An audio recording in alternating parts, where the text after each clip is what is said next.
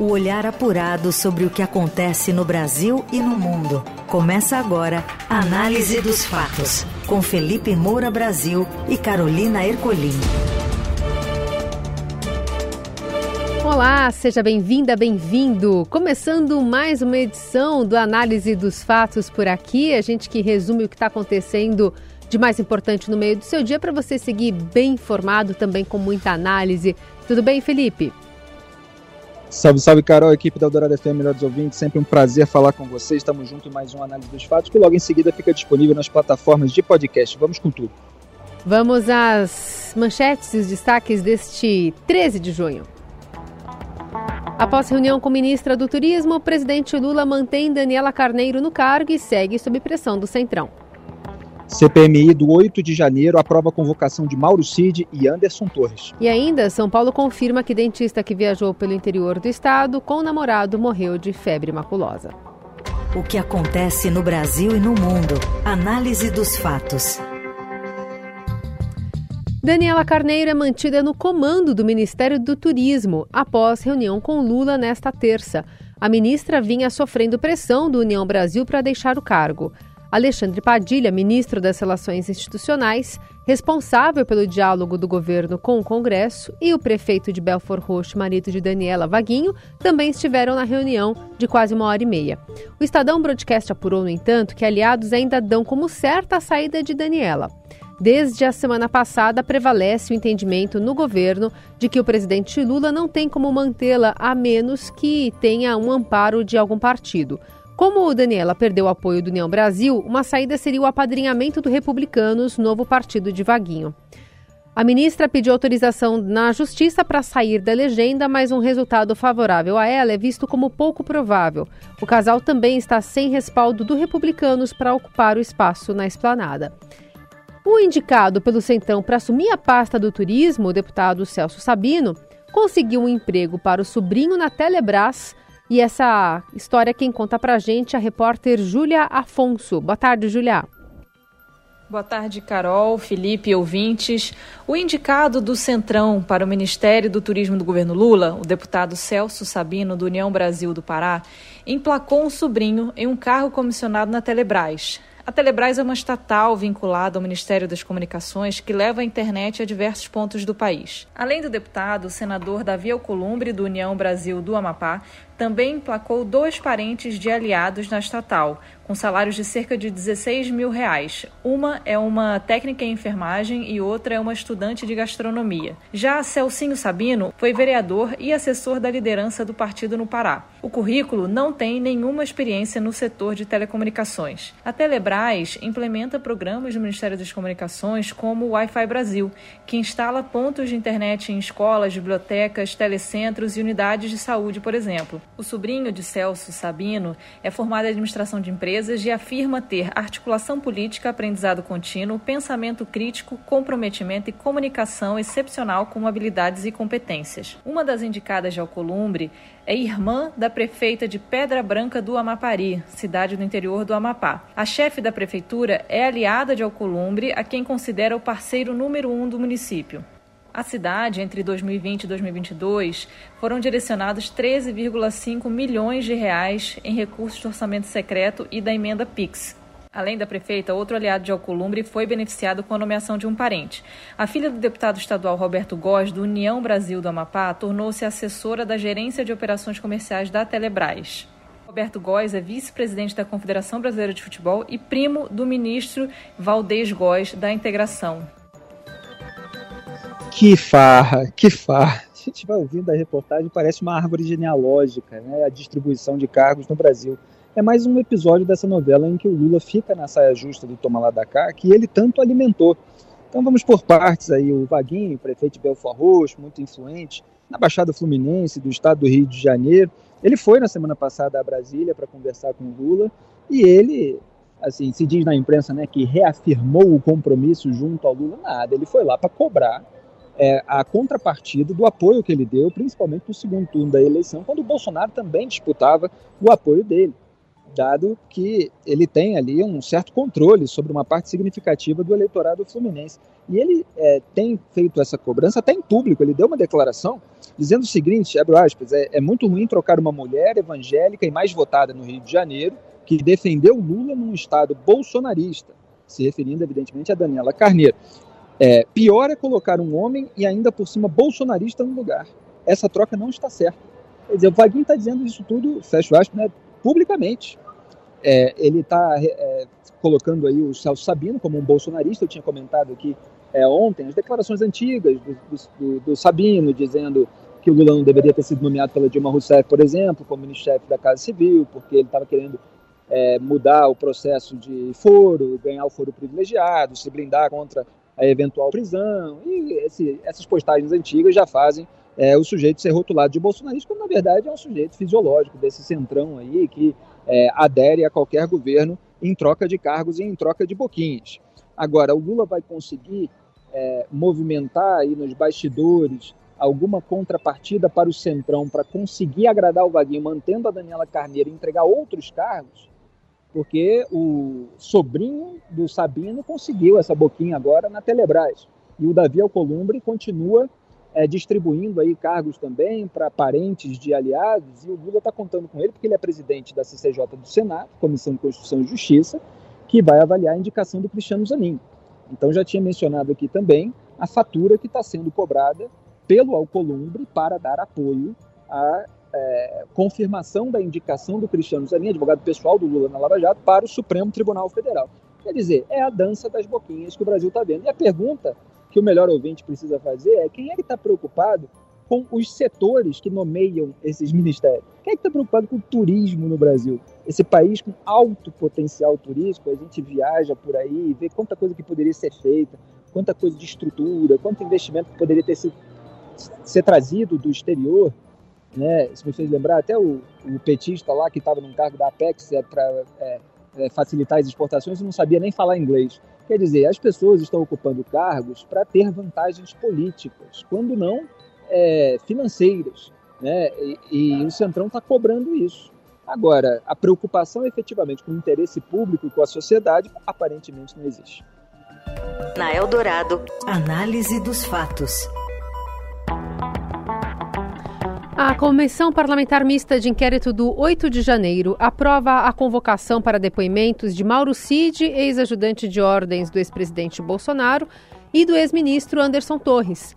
O segundo encontro do grupo tem na lista mais de 250 requerimentos para serem analisados e votados, alguns com propostas semelhantes. Um deles solicita alertas feitos pela ABIN aos órgãos do governo federal sobre os riscos da manifestação, outros arquivos e imagens internas e externas, do Congresso Nacional, do Superior Tribunal de Justiça, Palácio Itamaraty, Ministério da Justiça, além de informações sobre defesa do Gabinete de Segurança Institucional durante os ataques. Como mostrou o Estadão, o presidente da CPMI, o deputado Arthur Maia, deve se reunir também nesta terça com o ministro do Supremo Tribunal Federal, Alexandre de Moraes, para requerer o acesso do colegiado aos inquéritos sigilosos sob relatoria do magistrado. A ideia é que a Corte Eleitoral compartilhe informações de casos já encerrados sob o argumento de que o Congresso não tem interesse em vazar dados de investigações em curso. As redes sociais também estão na pauta. Seis requerimentos solicitam que a Meta, que gere Facebook e Instagram, Twitter, TikTok, Kawaii e Discord, além de Telegram, compartilhe informações sobre a divulgação dos conteúdos relacionados aos atos golpistas. É sempre bom deixar claro, em primeiro lugar, que sem Bolsonaro não teria havido o 8 de janeiro. Quer dizer, um movimento bolsonarista de um monte de aloprado reacionário que estava preso numa bolha, alimentada por um bando de oportunistas, inclusive dentro do mercado da comunicação, que queriam faturar alto né, com essas contrapartidas que se ganha quando se puxa saco de político. É bom que fique claro que estavam é, ecoando todo aquele negacionismo, estavam ecoando é, todo o, ataque é, à democracia por fora, é, sob é, muitas vezes falsos pretextos. E quando você tem algum elemento de legitimidade, um abuso de um tribunal superior, é, instigando o comportamento errado diante do abuso. Né? Porque há os meios institucionais e há a, reação popular pacífica é, que pode ser feita da devida maneira é, a, até esgotar da sua possibilidade. É, mas não, são pessoas que querem destruir. Aí resultou naquele ato é, que acabou legitimando aí um monte de gente também que nunca foi democrata coisa nenhuma, né, que está usando assim a reação aos golpistas para tentar legitimar outros e novos abusos. Então o país vive essa confusão que vai ficar muito é, clara. É até estranho falar que a confusão vai ficar clara, mas o que vai ficar claro na CPI, na CPMI mesmo é o ambiente circense de confusão, de ataques de todos os lados. Mas o que, que precisa ser extraído? É um relatório detalhado do que, que aconteceu em todas as suas nuances, quais são as responsabilidades de cada parte envolvida e tem de todo mundo. E aí existe também a responsabilidade do governo federal, do próprio Lula existe a responsabilidade do Gabinete de Segurança Institucional, isso precisa ser colocado. É preciso é, você fazer um relatório com aquela ordem é, do aviso que a Polícia Federal deu é, sobre os atos que aconteceriam, que pretendiam invadir e depredar patrimônio público, inclusive nos prédios é, dos três poderes. É, as atitudes que não foram suficientes do próprio ministro da Justiça e Segurança Pública, Flávio Dino, é, o Gonçalves Dias, que era o chefe do gabinete, como o nome diz, segurança institucional, e que ficou completamente avoado e depois apareceu em imagens que só foram liberadas meses depois porque o governo travou. É, tem aí uma notícia de aparente falsificação de, de, de relatório. Então, tudo isso precisa vir à tona. E a gente vai, ao longo desse processo, fazer um trabalho analítico de depuração para ver o que, que é fato e o que, que é a gritaria de quem está querendo usar esse CPMI como palanque. Análise dos fatos. O presidente do Banco Central, Roberto Campos Neto, mais uma vez sinalizou que as revisões para baixo nas projeções longas de inflação abrem espaço para o BC começar a cortar a taxa Selic, hoje em 13,75% ao ano. Mas reforçou que o Copom não tomará decisões artificialmente. Campos Neto repetiu que o custo de não combater a inflação é muito elevado, voltou a argumentar que a Selic, apesar de super alta, é hoje menor que a média histórica na comparação com outros países e ainda reforçou que a tarefa é fazer a inflação convergir para a meta e que a inflação brasileira está caindo de uma maneira mais lenta nos últimos meses, mas a partir de um patamar mais baixo. A presidente do Conselho de Administração do Magazine Luiza, Luiza Trajano, foi incisiva ao pedir uma sinalização do dirigente sobre um corte dos juros durante um evento do Instituto para o Desenvolvimento do Varejo. O varejo, ele puxa tudo, ele puxa a indústria, ele puxa a construção, uhum. ele puxa tudo. Nós estamos tendo excesso de produto. As indústrias não têm onde colocar.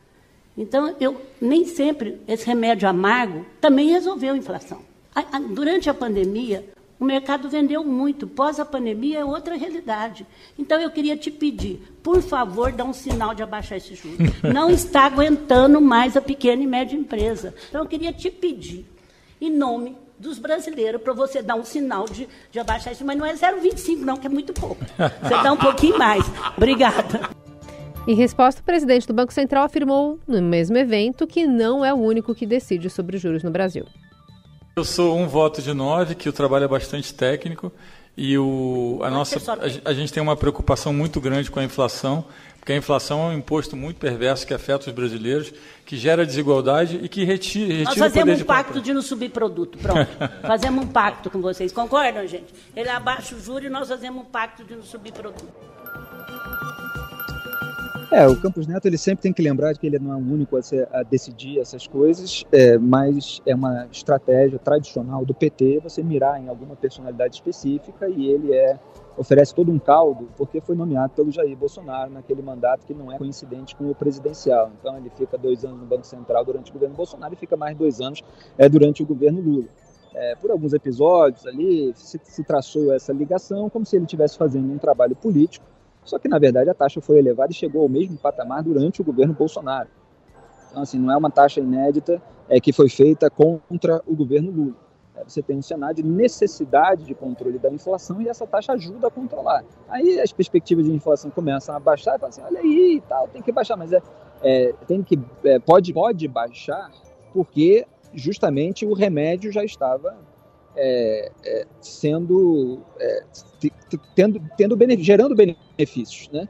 E você tem hoje um cenário mundial é, que está melhor do que aquilo que vinha sendo previsto. Quer dizer, os últimos indicadores eles é, superaram aí as expectativas de boa parte dos analistas que previam uma atividade mundial é, mais fraca, pode ser que o governo Lula também se aproveite desses números e o Lula vai tentar emplacar narrativas, como já tem feito, como se tudo fosse responsabilidade do governo, mas há diversos fatores aí é, que contribuem para esse cenário. Nosso PIB sempre sendo puxado aí pelo agro, que é tão demonizado é, por esse governo. Mas nos Estados Unidos a própria recessão está sendo postergada. É, você tem aí a reabertura rápida da, da China, é, depois de todas aquelas medidas é, que acabaram sendo abandonadas em relação à Covid. Você tem uma série de elementos, é, inclusive de poupança, etc., que estão fazendo com que a economia global fique é, menos pior, pelo menos, é, ou melhor do que o esperado. Pode ser que o governo colha esses frutos e isso contribua também para o clima que faça baixar as taxas de juros. É, então a gente tem que separar aquilo que é fato, aquilo que é um remédio amargo, mas necessário, e aquilo que é a exploração política é, da tentativa do governo de, é, de culpar os outros por um eventual cenário de crise. Agora, cabe ao governo fazer a sua parte, o dever de casa, com o novo arcabouço fiscal, com a tramitação, é tudo isso que a gente vem acompanhando é, e sinalizando com a responsabilidade fiscal. Análise dos fatos. Seguimos com a análise dos fatos, agora falando sobre saúde. O Instituto Adolfo Lutz, em São Paulo, confirma que a biomédica e dentista Mariana Giordano morreu por febre maculosa. Ela e o namorado, o piloto de automobilismo Douglas Costa, morreram subitamente na última quinta, após os dois serem hospitalizados em um quadro de febre intensa e dores fortes de cabeça, sintomas que o casal é, passou a sentir, né? Passou a sentir a, a, a, dias antes. A causa da morte de Douglas ainda não foi confirmada. Mariana pode ter adquirido a doença transmitida pelo carrapato estrela em Campinas, no interior do estado, por onde esteve no começo do mês. Ela alegou que notou marcas de picada pelo corpo após passagem pela cidade e começou a sentir os sintomas quando viajava com o um piloto para Monte Verde, em Minas Gerais. Douglas também passou a apresentar os mesmos sintomas que a namorada. A morte de Mariana é a quarta por febre maculosa no estado de São Paulo em 2023. Ao todo, são 10 diagnósticos confirmados até agora, segundo o governo. O índice de letalidade de 75% mostra o quanto a doença, que tem no carrapato estrela seu principal transmissor, quanto ela é perigosa e fatal. Pois é, reforçando aí os números, esses 75% de letalidade são 47 casos que resultaram em morte de 62 de febre maculosa é muita coisa. É uma barbaridade, né? Que se morra é, por causa de um carrapato. Então, a gente espera, evidentemente, da Secretaria de Saúde Estadual providências imediatas. Cadê é, os especialistas? O que, que se faz para combater é, esse tipo de carrapato, que não é daquele de, de cachorro, né? Ele, ele, ele é encontrado em animais de grande porte, são bois, cavalos, capivara, não existe transmissão de pessoa para pessoa, o Ministério da Saúde já explicou isso. Aliás, o Ministério da Saúde, do governo federal, no caso, né, é, que está sendo disputado também nesse toma lá da cá. O Centrão quer abocanhar o Ministério da Saúde, que foi entregue à ex-presidente da Fiocruz, Anísia Trindade.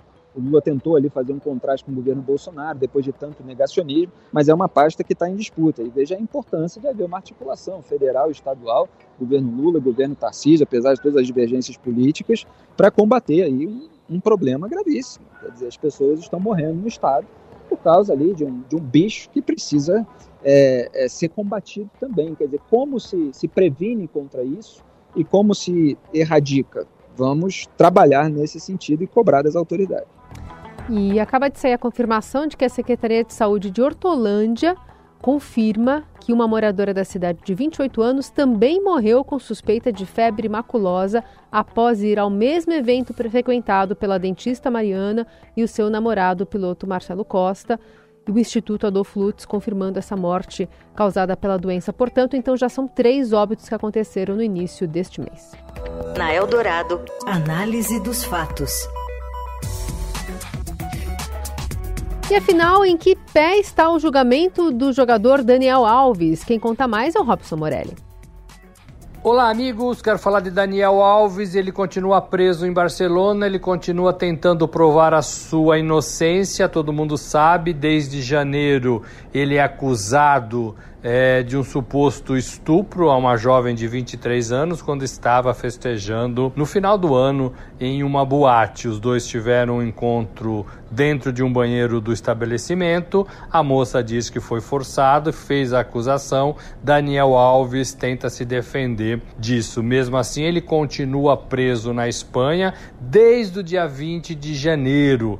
Nessa semana, ele teve a terceira tentativa de recurso é, pedindo para responder o processo em liberdade, negado pela justiça espanhola. É, ele, ele já fez isso outras duas vezes. A justiça espanhola entende que corre perigo de ele sair da Espanha, de voltar para o Brasil e de aí a acusação qualquer pena nesse sentido, depois do julgamento, não ser efetivamente executada contra o jogador. Todo mundo sabe, Robinho foi condenado na Itália pelo mesmo motivo.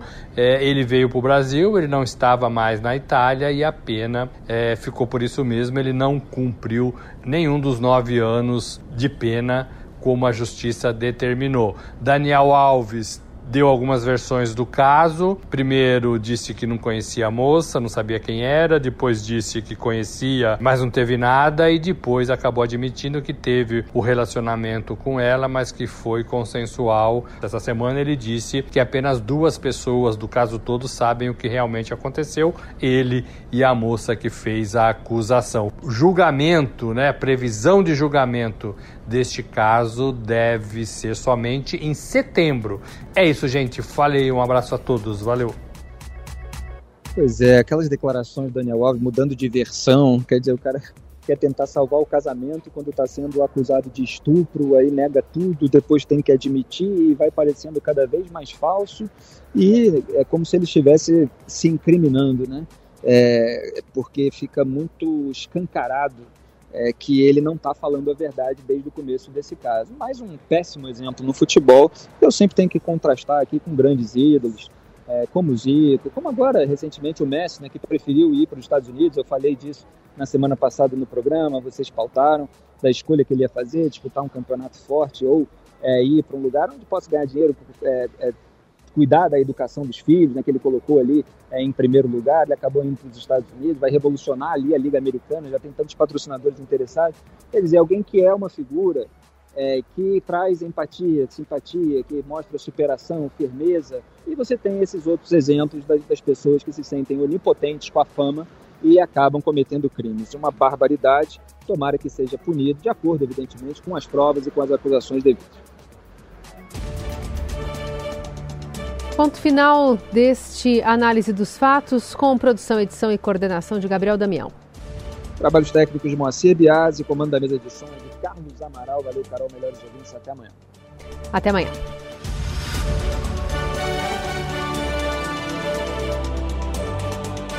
Você ouviu Análise dos Fatos. Se você perdeu esta edição ou quer ouvir de novo, acesse radioeldorado.com.br ou assine gratuitamente o podcast no iTunes, Google Podcast, Deezer ou Spotify.